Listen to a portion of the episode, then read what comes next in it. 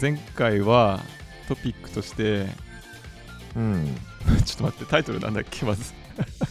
あの私を取り戻す。ちょっと待ってね。あのすげえいいタイトル。愛を取り戻すみたいな名前だったっけ？えっ、と、愛を取り戻せ。私を取り戻す哲学について考えるっていう回をやったわけだよ、でその鍵括弧私を取り戻す哲学という本を読んでそれについてまあ2人でなんか理解しようとしたわけだけどはい。えっと、その前回の最後にさ豊田君がやってる最中結構面白くて、うん。その普通はやってる最中そうでもないなって思いながら聞き直すとまあまあいいかなっていうのがまあ割とあったと。で今回はやってる最中は面白かったんだけど後で聞いてみるとどうかなっていうのが一つ気になるところって言ってたと思うんだけどはいはい。そこについてねちょっと聞いてみたいなと思って、どうでした、あでもやっぱ聞き直してね面白かったよ。おそう。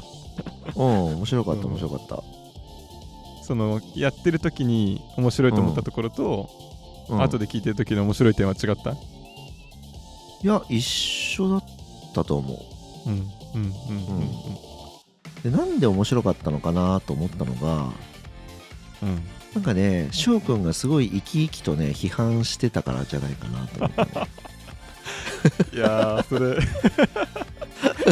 ね自分でもちょっと感じたよ。あのね終わった 録音が終わった後もさちょっとスラック、うん。スラックじゃないディスコードで言ったけどさ、うん。いやちょっと自分テンション上がりすぎてたかなとか熱が入りすぎてたかなと思って。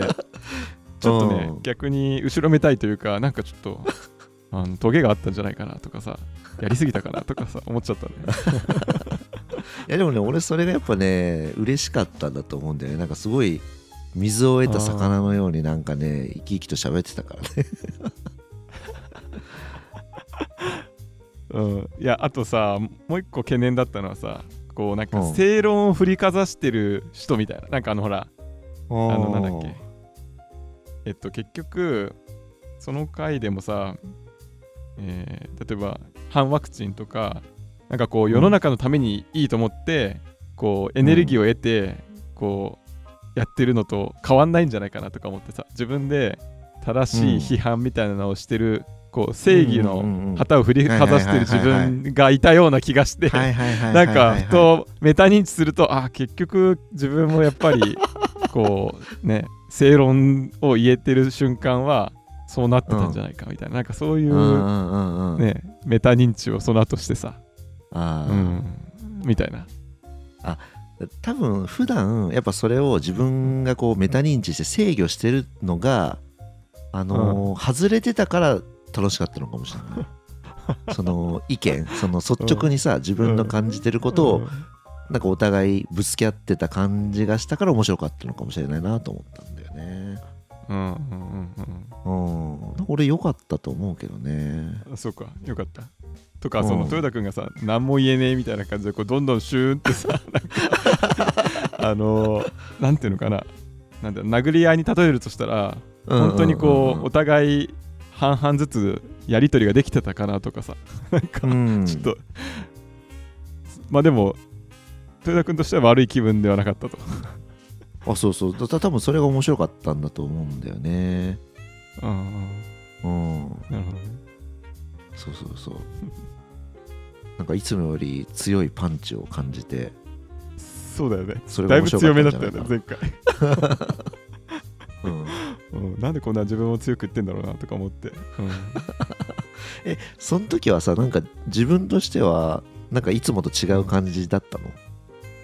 まあね違う感じというか割と、うん、なんかエネルギーに溢れてなんかうん。話しちゃってたよね。えー、それなんでなんだろう？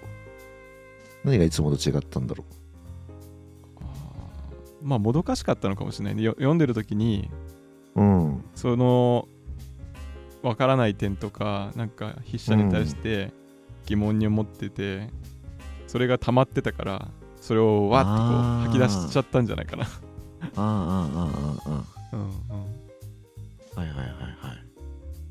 うん。まあ、だからそのももやもやが溜まってたのを吐き出せたからよかったっていうか、うん、テンションが上がったのかもしれないね。うんうんうんうんうん。うん、なるほどね。あんまモヤモヤだとしてだと思ってなかったんだけど、今そうやって言語化するならうん。あのなんていうのかな。あとはもともとこのね白米でモヤモヤをこう話そうみたいなこと言ってたけどモヤモヤの意味としてはさ、うん。どっちかと答えがないこととか、うん。えーよくわかんないことを話そうって話だったんだけどうん。まあそのもともと想定してたモヤモヤではなかったんだけど、うん。まあある意味今回本読んでよくわかんないとかちょっと疑問に思うモヤモヤっていうのを確かに文字通り、それを話して、自分はすっきりする過程に入れたからうん。よかったのかもしれないね。うん。ああなんかいつも俺がやってるのはそれなんじゃないかなと思ってて。なるほど。なんかこう世の中的に一般的になんかそう言うんわれているんだけどなんか自分の中で納得いかないというかなんかすんなり受け入れられないんだよなみたいなところをいつも話してる気がしてて自分が。うんうんうんで前回はしおくんがそういう感じだったってことよね。そのうん。うん、それを本に対して感じてたから、うんうんまあ本に対して思うってあんま想定してなかったんだけど、うんまあ、たまたま本に対しても同じようにモヤモヤが溜まっていってそれを、うんまあ解消というかとりあえず机の上に出すっていう過程は前回うんできたかなっていう、そうね。それでなんかモヤモヤは何解消したの？まあ解消はするんじゃない？やっぱりそれで納得してもらってそうだよなって言ってもらえたらあそうなんだと。自分一人だけじゃないんだというか、とかそれを受けてやっぱりこの筆者にはこうなんだよって豊田君がなその筆者の帽子をかぶって、まあ、説明代弁してくれて。うん。でじゃあその視点は確かに抜けてたみたいな、うんうんんそういうやり取りがあると一歩進んだ気はするけどね、うんなるほど。まあ筆者にさらにその批判というか質問を受けて、一歩さらに進んだ答えが得られるのがベストだけどうん。まあそこはねちょっとまだ至れてないというかああ、そう。あの話をして、うん。まだやっぱりなんかその本が言わんとしてることというか、あの本の良さみたいのは、まだピンときてないって感じか。そうね。なんとなくは分かってるとは思う。だからそのさまつなところにとらわれすぎてたのがちょっととらわれなくなった可能性はあるかもいやーなんかあのー前、アトミックリーディングうん。読んで、うん。で結構俺その時にアトミックリーディングに対して割と批判的な意見をうん述べてたかなと思っていてうん。うん。でそのちょうどリリベンジうん。リベンジ編が前回だったのかなと思ってうん。うん。翔くんにとってね。うんうんで今日、まあ、本編というかこれからうん。まあある本をまた読んで、うん。まあ、その感想を述べるみたいな感じになると思うんだけど、それはどうなるかなって。ああそうだね。10倍返しになって帰ってくるかもしれない。そう。まあすでにねあのーこのちょっとした1行2行のさディスコードのやり取りでまあな、うん。何かもう感じるものがあるからね豊田君は。こう思ってんだろうなとかさ、うん。もうだからジャブは来てる、うん。そうかそうか。うん、うん。まあ、だからこそでも面白いかもなとは思ーそうだね。う、うん。いやだからなんかうん。うん。用意してきてるなと。でやっぱり我々は結構真逆というかうなんか違うよね。ん、違うね。あの相馬さんの回でもうん。我々真逆だよねみたいな感じで言ってたけどうん、やっぱりちょっとなんか世界の見方が違うよね、お互い。違うよね。うん。うん、でもそれがねやっぱいいんだと思うんだよな。そうだね。そうそうそう。その違う見方を持ってる2人が話すからいいんだと思うんだよね、うんうんうん。そう。なんで今日は、まあ、はいその100倍返しが見れるかどうかっていう。今度は僕が受ける番ってことだよね。そうそうそうそう。パンチを。分かんないけどね。うん。OK はい。はい。じゃあ本編の方に移ろうか。っていうことで、うん。うん。えっと、今回はまたもう一個本を持ってきて僕がこの本読んでみないって言って提案した本があって、はい。その本の名前が、えーその仕事 AI エージェントがやっておきましたっていう本でうん。チャット GPT とか自立型のエージェントとかチャットボットうん。が、まあ、来て世の中がどうなっていくのかっていうことに、まあ、結構皆さん興味があると思うんだけどそのそれについて、えっとまあ、数式を使わなくて結構理解できると言われている本を、うん。まあ、僕がたまたまその時紹介されてでまあちょっと読もうかなと思ってた時にまあ、うん。数式使わなくてもいいって言われてたからじゃあ豊田君にも紹介して、まあどう思うかなと、うん。いやそのなんかこの数式使わなくてもいいってところがなんかあの俺が数学できないからみたいななんかそういう。いやいやいや。聞こえたんだけど、いやあのたまたま他他の人にもね、うん。あのその LLM げ大規模言語モデルとかを理解したいんだけど、僕がなんかその数式使わなくても理解できる本があったら紹介してって言われてたのね。他の人に。はいはい、でそういう本ないかなってずっと探しててでそれを、まあ、たまたままた別のコミュニティで見つけて、うん。で自分も読もうかなとその人に紹介するために読みたいなと。うん。で、そのいまあそのいきなりコードとかさ数式で LLM の中身を理解しようみたいな本だと多分豊田君に紹介してもなって思ったわけよ。うん。だからそうじゃない本だよって意味で、はい。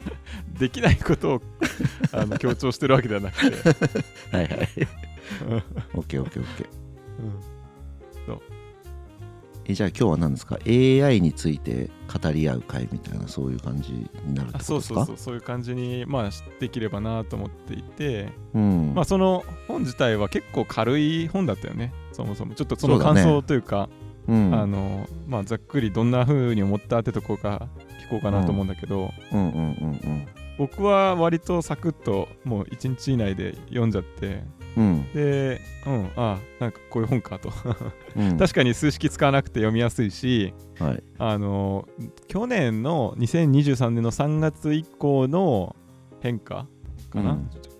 3月から11月ぐらいまでの変化はまあちゃんと入っていてでなるべくこう移り変わりが早いからその最新度まで入れてさっさと出そうって言ってこう結構スピーディーに出している本だなっていう印象を受けたのね、うんうん。で自分も一応アンテナ張ってたつもりだったけどあこんなになんかこうメジャーなとか人気が出てるようなパッケージとかツールうん。とか、まあその方向性としてこういう方向にこう結構皆さん動いてんだなっていうのもなんか把握できてないのとかあったりして、まあ、そういうのを、あの把握するのにはまずすごい役に立ったなと思ったのね。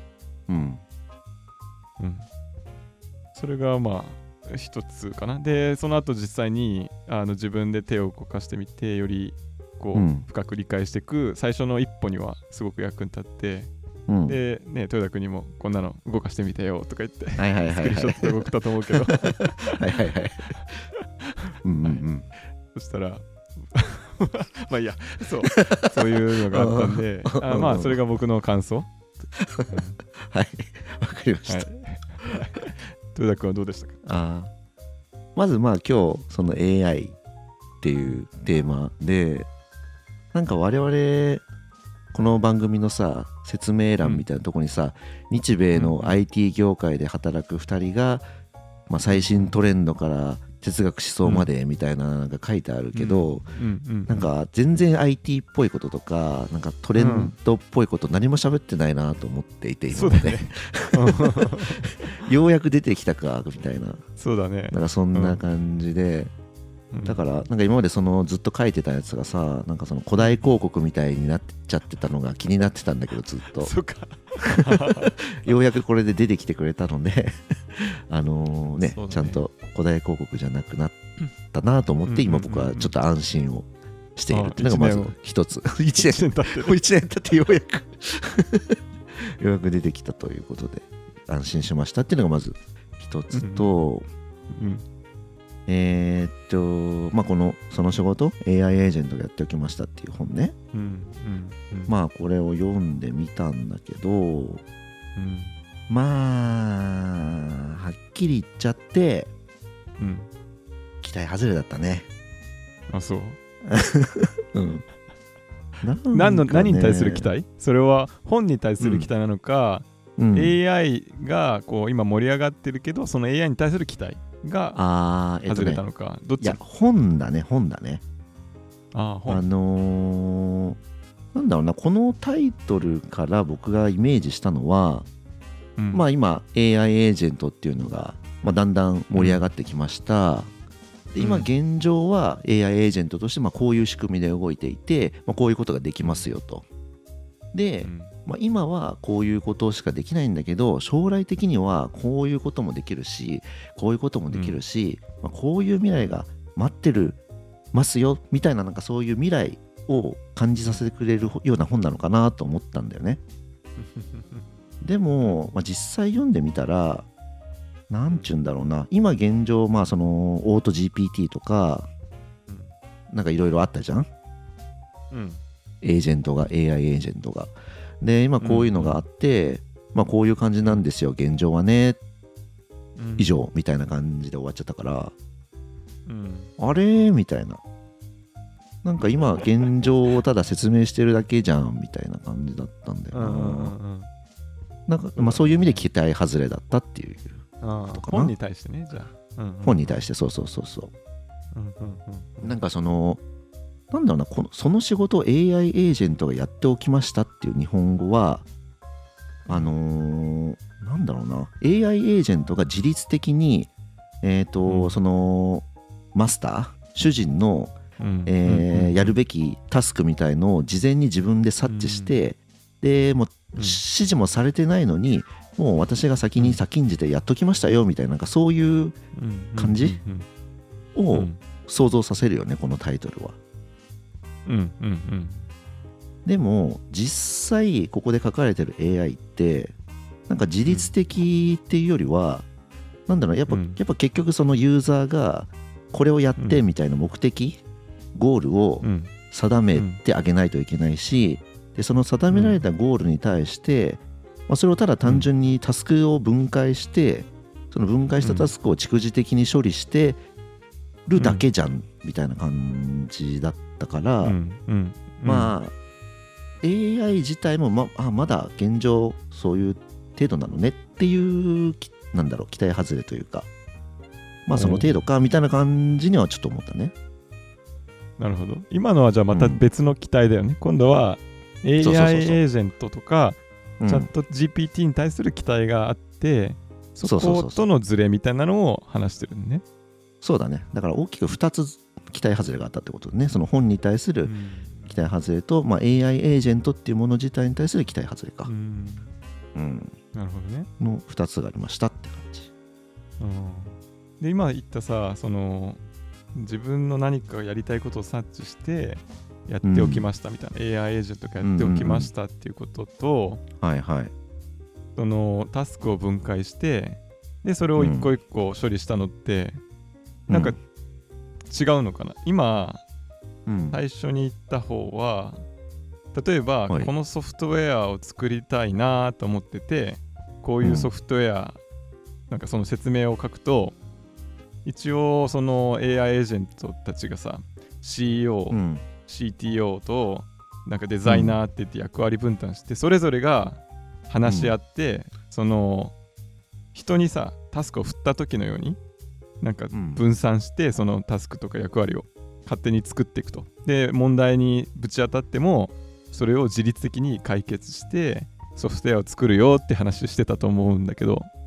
うん、それって豊田くんがやってほしいことをやってるってことにはなってないのかな。勝手にうん。あの自律的にというか予測して動いてる。そうだね。だから自律的っていうところのその、まあ、言葉のうん定義かなとも思うんだけどううーんん僕のイメージだとうん。うーんそれはあくまで自律的とは言わないでううーんんただ与えられてる仕事をうん。何て言うんだろうなこなしてるだけみたいな感じに見えるんだよね。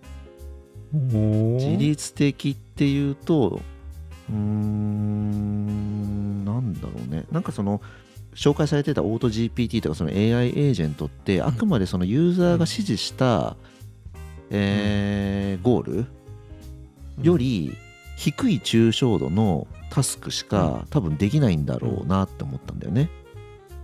何か A っていうゴールを与えられたとして、うん。その A っていうゴールよりひ低い抽象度の、うん。えータスクみたいのに分解してでそれをうんまあやっていくみたいな感じ。で僕がイメージしてる自律的って多分えっとねそこがメタ認知できてないといけないんだと思うんだよね。その A っていうタスクが与えられたとしたらそのタスクがじゃあさらにさらにその上のレイヤーで言うと何の目的に沿ってじゃあその A というタスん？目的が与えられてるのかみたいのをあの想像してうんでうん。なんだろう動くみたいな感じ？なんか、うんうんうん。なんだっけな前会社で自分の上司の上司うん。の目線で仕事してみるといいよみたいなことをなんかうん。アドバイス受けたことがあって、うん。なんて言うんだろう自分の上司が、まあ、自分に対して指示を出すんだけど、うん。えーその上司はさらにその上の上司からの指示に基づいて、まあ、その指示を出してるはずで、そのさらに上のレイヤーの意図というか目的というかそれを、えー汲み取って、えー自分で何をすべきかっていうのを、えー判断して動けるっていうのが、なんか自立なのかなと思って僕のイメうん。中のイメージではね。で今現状のこの AI エージェントはやっぱまだそのレベルまでは達してなくってあくまで、えー上司から言われたことを、えーまあ自分でタスク分解してやりましたっていう。うん。レベルかなと思って、まあ、そこそこの違いかな？僕の期待値とのズレっていうのは。うん、あのいくつか質問というか聞いてみたいなと思ったのがそのいプロンプトっていろいろ変えれるわけじゃん。で今その本に書いてあったのはタスクが与えられて分解してっていう例しか出してなかったかもしれないんだけどおい。その指示をしてちゃんと、まあ、メタ認知っていうのかな？一歩下がったりうん。二個下がって、上司の上司の目線でほ他にもうん。例えばどういう理由があるのかを想像したり他のそのタスクをやんなくても例えば良い方法を探索したりとかなんかそういう指示をうまく出すことによって今のそのねチャット GPT オート GTP がなんか豊田君のいる自律的に振る舞えるようにはできないのかな？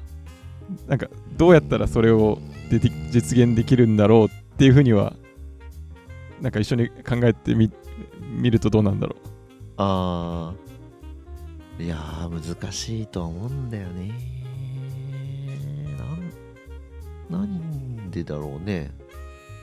うもしくは最初のタスクを、例えば次元を低くして、はい。多分ねなんかこう豊田君の中にここまでしかできないだろうっていうなんかこううんなんだろうね、チャット GPT に対しての線引きをしちゃってる感じがするのね。で、最一番高いゴールをそこに持ってきてるから、まあ、それ以上上にはいかないでしょうっていう見方をし,、てる感じがするんだけど、じゃあ先に最初のタスクをもう2個ぐらいこうレイヤーを下げてあげて、で、そっからチャット GPT が2個上にこう登ってこれるかみたいな。で、じそそれそれができてたら、チャット GPT は自律的って言えるのかね？例えばもっとなんだろう次元の低いこういうタスクなんだろうな。このなんだろうね。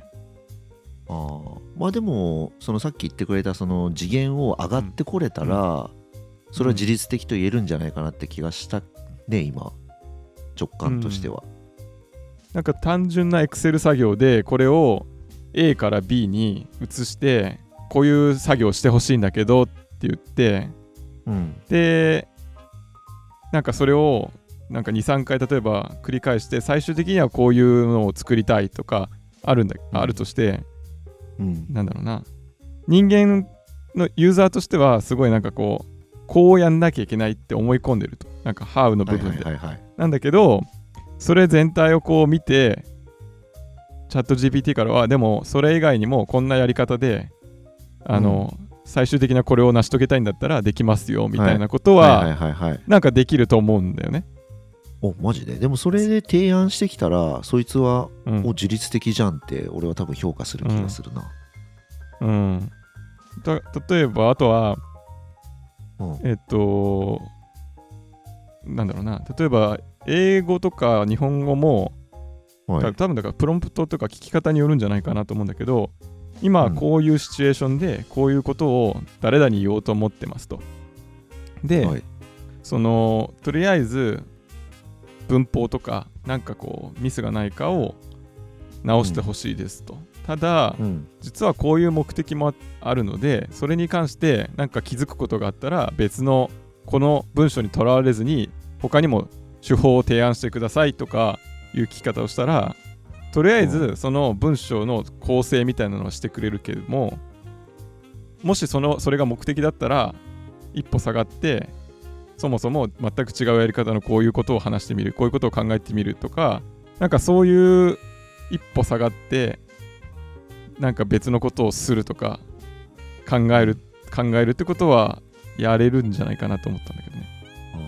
それで今思ったのはでもやっぱその一歩下がって考えろっていうプロンプトを打ち込んでるからそれができるんだろうなと思ってそのプロンプトを打ち込んでないのに自分で一歩下がって考えることを俺多分期待しちゃってるんだなと思ったね。でもそしたら最初からルデフォルトで打ち込んでおけばいいんじゃない？それを毎回。ん？そのデフォルトで打ち込んで例えばオープン AI の人とか今チャット GPT を使ってボットっていうのがいくらでも作れるようになったのね。なんか本当にコーディングいらなくて、でうん最初のそのデフォルトのプロンプトというかそのこのチャット GPT は何何に関するチャット GPT なのかっていうのを規定できるからその最初の時点で常にその一歩二歩下がって他の方法とかそのタスク自体を疑うとかなんかそういうことをも必ずやるっていう風に入れておくことができてでユーザーとしてそのチャットに話しかけた時にはその何何がそのプロンプトに入ってるかなんて知らないわけだよね。うん。だからそういう意味ではそのユーザーにとってはあこのチャットボットは なんだ自律的に動いてるなとか言われたことだけやるんじゃないんだなっていう風になるかなと思ったんだけどね。どうかねどうかね。あともう一個うん。気になったのが、その自律的とはってところははい。その人間でもさなんか結局同じようなことあるような気がしてはい。言われたことだけをやる人とはい。その自律的にとか一歩下がってとか上司の上司の目線で考えようとする人、で豊田君もね上司の上司の目線を意識してやった方がいいんだよっていうプロンプトが入ってたわけじゃん。数年前か分かんないけど。だかはいらどの時点からを自律的かっていうとどっかでそれが入ってても別にそれは関係ないんじゃないかなとか思ったんだけどそこはどうなんだろう？どっからが自律的だっていうんだろうね。うーん。でも俺上その上司の上司の目線で仕事しろっていうアドバイスはもらったけど別に俺それは採用していないので、あのあ俺の中には入ってないね。俺の中には入ってないそのプロンプトは。ああなるほどね。そういうアドバイスを聞いただけ。うんうんうんうん。うーん。なんだろうな。自律的っていう僕がイメージから出てくるイメージは、うん例えばうん。Google がさその会社のミッションとして、なんか世界にある情報をなんか整理して、なんだ、うんうん。誰もが使えるようにするみたいなミッションだかビジョンだかを持ってるじゃない、うん。それをそういうまあ大ゴールみたいのがあってうん。そのゴールだけ示されているんだけど、でもじゃあ具体的に何するかみたいなのは何も示されてないと。うんうん。でその中で自分で、うん。えー環境を見てこの環境から情報を取得して、あこういう環境だったらこういうのが必要だよねとか言って例えばん。Gmail とか、Google マップとか、なんかそういうサービスを、あの出してくる、それうはん。自律的だと思うしそのうん。人間の仕事やるべき仕事、そういう仕事うん。がまさに人間がやるべき仕事だなと思っていてうん。なんかそれが AI ができるようになるとは僕は思えないんだよね。うん。まあその規模感の問題かもしれないね。豊田君が言ってるのは。その世の中の情報を集めるんだっていうゴールがまあうん。割と壮大な話をしていて、はい。その文字通りねその言葉だけを取ってなんかゴールがあってでそれに向けて例えば Gmail を作ってそれに必要なこう情報を取ってくるみたいなのはうん。さっき言った例えばチャットデブって言ってそのお題目のこういうソフトウェアを作るんだとかオート GPT もこういうものを作るんだって言った時に、うん。それを例えばそれ分解してでかつ必要な情報があったら取りに行くっていうのはできるよね今。うん。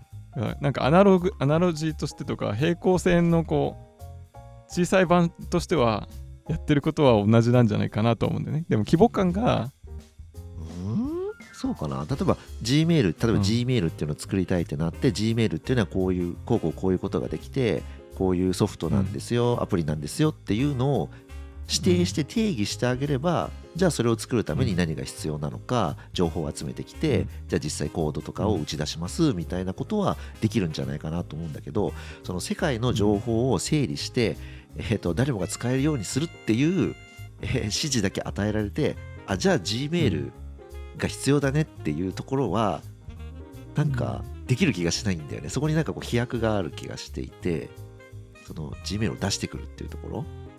それがまあその多分大きいレベルを上げたらね多分できなくなるとこは出ると思うんだけどだゴールを与えて、具体的なゴールを与えれば多分できるんだけど、AI は。うん。でも、うん。その具体的なゴールじゃないじゃん。その Gmail を。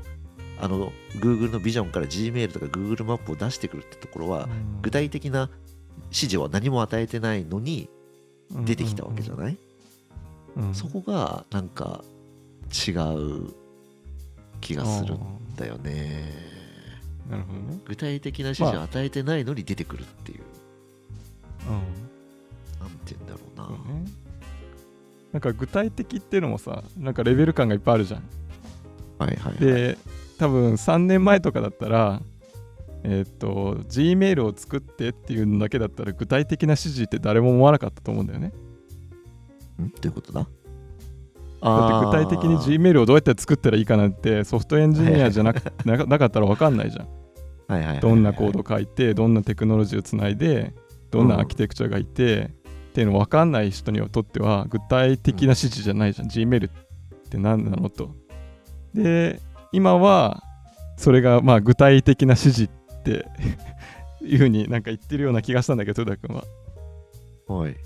なんかその時代が進んでできることのじ具体レベルみたいなのは抽象化レベルっていうのかな。上がってきてるかなと思うんだよね。なんかソフトウェアこういう名前のものを作ってっていうのって具体的。うん。まあでもあでちょっともう一個聞いてみたいなと思ったのはさはい。えっとこういうのを読ん見た時にうん。これがね例えば子供だったとしてこの子供、はい。自分の子供が何ができるようになるかもしくは何ができないのかってこうまあいろいろな見方があると思うんだけどうんなんかこうこの子供は何ができるんだろうなっていう想像する仕方をしてみようとするとどうどう思う？その豊田君が今確かに今のチャット GPT を見るとああこれはやっぱできないのかっていうこうなんていうのどっちかというと下側をこう見てる感じがしたのね。なんだけどその上側の、まあ、ポテンシャルみたいな今後どういうことができるんだろうなっていうのをうん。想像するとどうなると思うっていうのは聞いてみたかった。そうそれをその仕事 AI エージェントがやっておきましたで書いてほしかったんで俺はおおー。うん。でまあそうね。タイトルはミスリーディングかもしれない。うん。それが何も書かれてないってことは多分この書いた人は分かってなくってそれがイメージできてないんだと思うんだよね、うんうんうんうん。で俺もイメージできてない、うん。うんあーうーんあ俺がねこの AI エージェントみたいのって10年前ぐらいに、あのーこういうのが欲しいって言って会社でなんかうん。新規ビジネス企画みたいなやつで、あのーうん。ジャストアイデアで同じようなこと考えてたのね、うん、でその時イメージしてたのはえっと、例えば俺の代わりにもううん。メール、例えば誰かさんからメールが来てそのメールの内容を読み取って、えーいい感じのメールをもう俺が何もやらなくても返してくれるとか、うん代わりに返してくれるとか、そのそのメールの内容を読み取って、えー打ち合わせのうんセッティングをしてくれるとか、なんかそういうイメージだったんだよね、俺がその時考えてたのは。それってうーんなんだろうな。こういうメールが来たらじゃあ打ち合わせをセッティングしてくださいみたいなプロンプト的な指示をうん。うん。俺はなんかそのその AI に自分で打ち込むつもりは全く想像してなくって、なんだろうな、うん。その普段の俺の動きとかやり取りを見て、うん。勝手に学んで勝手にエージェントがなんかうん。忖度して 動いてくれるみたいなのをイメージしてたんでねその時、うん。うん。うん。うん。うん。それはなんか自律的だなって俺は感じてうんいてうんうんなんだろうなちゃんとルールベースというかこういう時はこうしてこういう時はこうしてみたいなのをルールをこっちでプロンプトで打ち込むのは、なんだろうねやっぱ自律的な感じしないんだよな。でもそれがさ豊田君はやんなくていいよと。でそういうエージェントは他の人がもはいうはい。作ってると、だから大体職場でうん。まあそういうなんかやらなきゃいけない仕事っていうのは大体もう入ってますと。でプロンプトとしてというかトレーニングされてて、はい。で大体できますと。でそれが Gmail とか Google ドドキュメントとかそういうのは全部つながってるから、まあ、カレンダーも見てて、だからそういうのはなんかこうねちょっと気が利くことをするっていうのは豊田君は指示しなくてもできると思うんだよね、でそれだったら自律的に動いてるように見えると思うんだよね豊田君からすると、あーまあ確かに。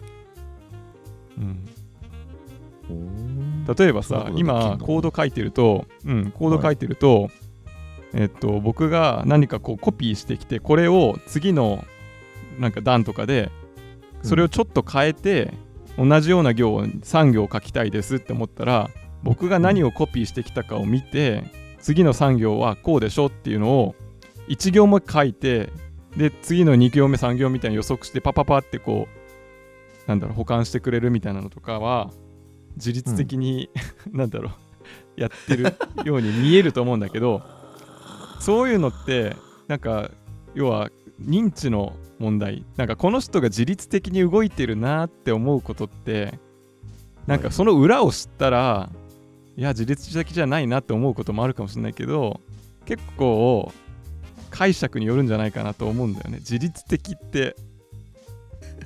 その範囲の中でなんだろう。自律的に見えるけど裏はもう過去にそういうことが起こりうるってことが想定できてたとしたら、まあうんなんかなんだろうな。自律的に動いてるようなものはまあちょっとずつその自律的な範囲はね広広げながらなんかできるんじゃないかなと思うけどね。だだ例えばさっきのメールの例だったら、ね。はい。で多分豊田君の問題としては僕豊田君が一例を言ったのに対して僕がこれはできるよって言ってる限りはなんかこう、一個一個指示してるだけでしょってことだと思うんだけどうん。まあそういう例が例えば10件20件と溜まってきていろんなケースを。でそれが大体カバーできるようになってたとしたらでそれをどのケースかも自分で判断できるようになってたらパッと見でその裏側を知らないと。したらそしたら結構自律的に動いてるように見えるんじゃないかなと思うんだけど。ねうーん。自律的とは何かになってしまいますね。そうそう。でも自律的とはっていうのは結構面白い問いだと思うんだよね。確かにね。面白いと思うよ。自律的